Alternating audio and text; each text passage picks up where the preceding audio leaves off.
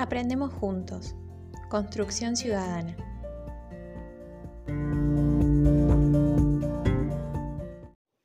En el episodio de hoy, Constitución Nacional, Historia y Estructura, nos acercaremos a conocer el proceso del desarrollo de nuestra Constitución hasta conocerla como la conocemos hoy y la organización de sus partes.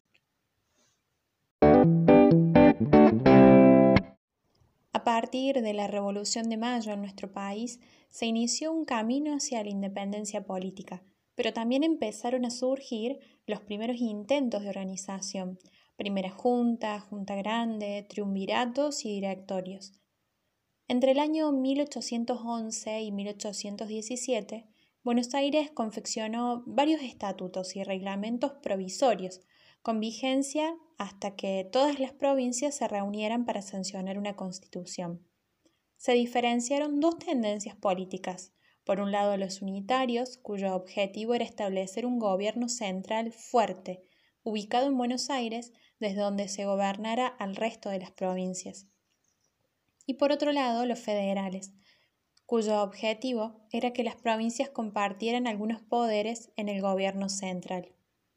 En esos tiempos se sancionaron dos constituciones, en 1819 y otra en 1826, pero fueron rechazadas por las provincias por considerar que eran de tendencia unitaria y que solo representaban los intereses de Buenos Aires. Frente a esto, las provincias del interior se organizaron a través de distintos pactos, y así nació el Pacto Federal en 1831. ¿Qué proponía? invitaba a unir a todas las provincias en un Congreso General Federativo. Y también estuvo el Acuerdo de San Nicolás en el año 1852, que convocaba a un Congreso Constituyente. A estos pactos se los puede encontrar en la Constitución Nacional con el nombre de pactos preexistentes. En 1853 llegamos a la primera Constitución Nacional. ¿Cuál es la fecha exacta? El primero de mayo de 1853, cuando se celebró una asamblea constituyente en la ciudad de Santa Fe, cuya finalidad era sancionar la Constitución Nacional. De la misma participaron diputados de las provincias, excepto los de Buenos Aires. En respuesta a una necesidad que surgió tras la Revolución de Mayo, como te decía. Los objetivos de esta asamblea eran constituir la Unión Nacional, afianzar la justicia y consolidar la paz interior.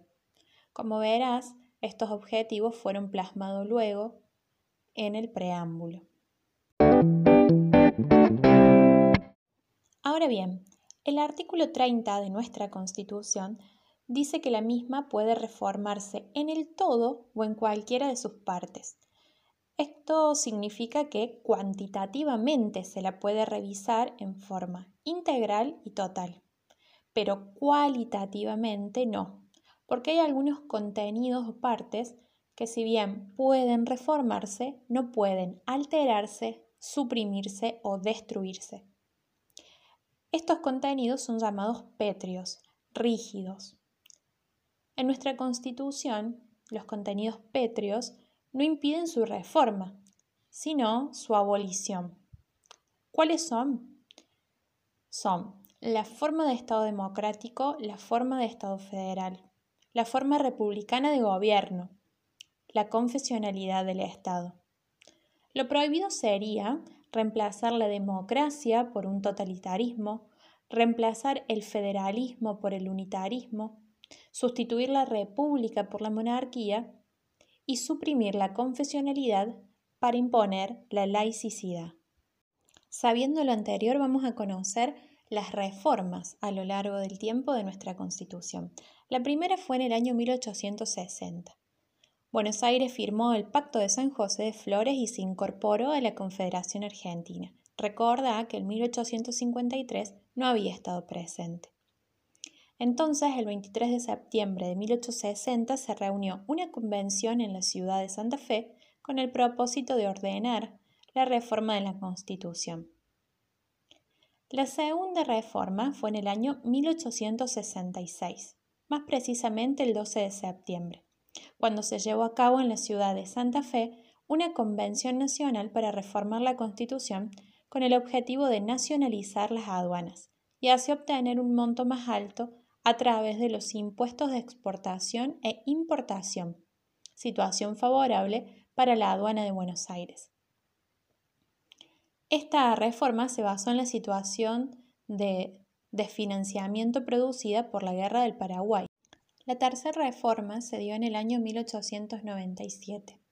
¿Cuál fue el objetivo?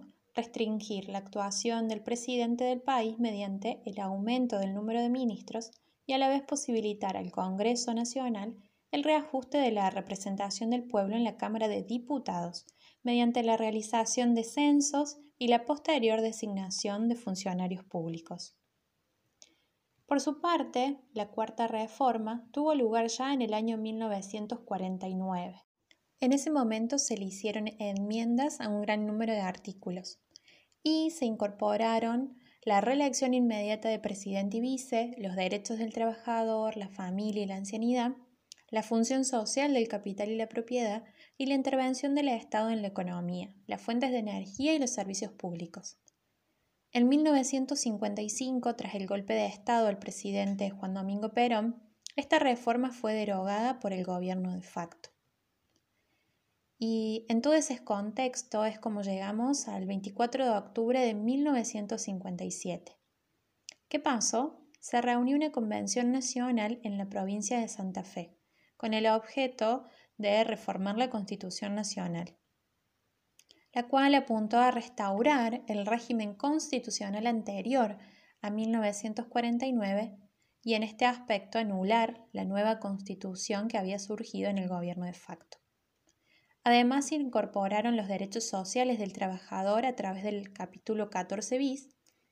En este punto se destacaron las disposiciones relacionadas con el salario mínimo vital móvil, la participación en las ganancias de las empresas con control de la producción y colaboración en la dirección, la estabilidad del empleo público, el derecho de huelga y la protección integral de la familia.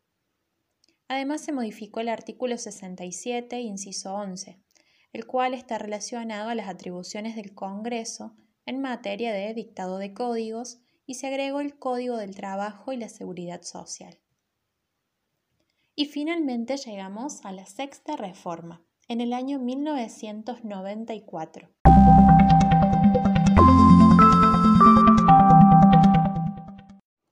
Bueno, ahora vamos a adentrarnos en la estructura de nuestra Constitución. Ella está compuesta esencialmente por dos partes, una parte dogmática y otra parte orgánica. La primera parte de la Constitución está formada por dos capítulos, Declaraciones de Derechos y Garantías, y a partir de la reforma del 94, Nuevos Derechos y Garantías. La primera parte está integrada por 43 artículos. Los 35 primeros forman parte del primer capítulo denominado Declaraciones, Derechos y Garantías.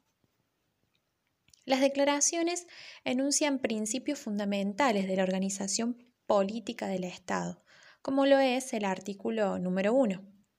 Además, las declaraciones hacen visibles los rasgos propios del Estado que lo diferencian de otros. Los derechos, por su parte, son facultades que tenemos las personas y que al ser reconocidas por la Constitución podemos reclamar su cumplimiento.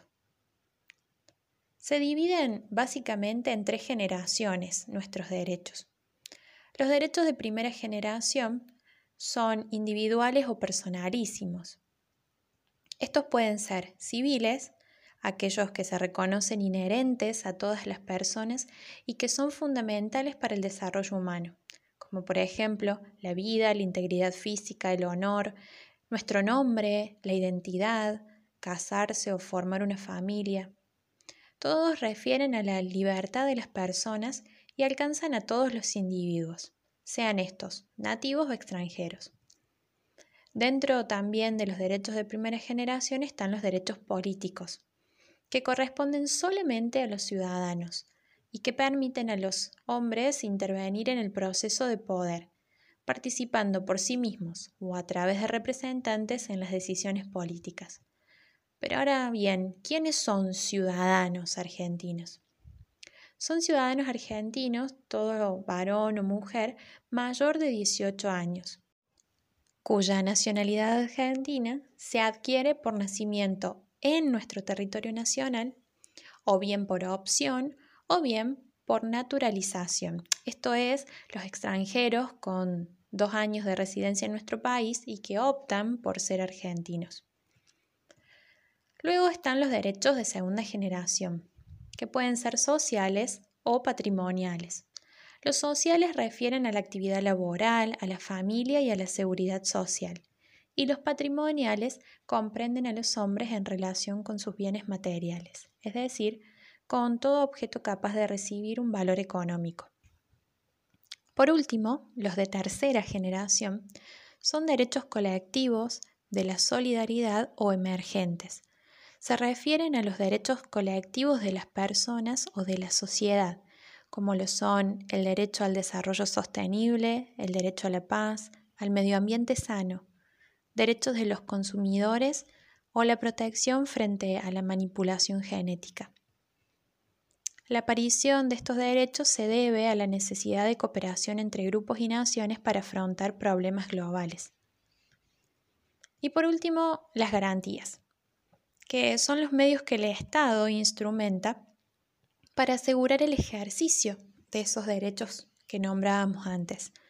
Las garantías son tan importantes para los derechos, ya que con ellas puede afirmarse que un derecho vale en la medida que valgan sus garantías. La mayor parte de ellas se encuentra en los artículos 18 y 43 de nuestra Constitución. Esto ha sido todo por este episodio. Son varios datos, pero muy importantes en nuestra formación ciudadana.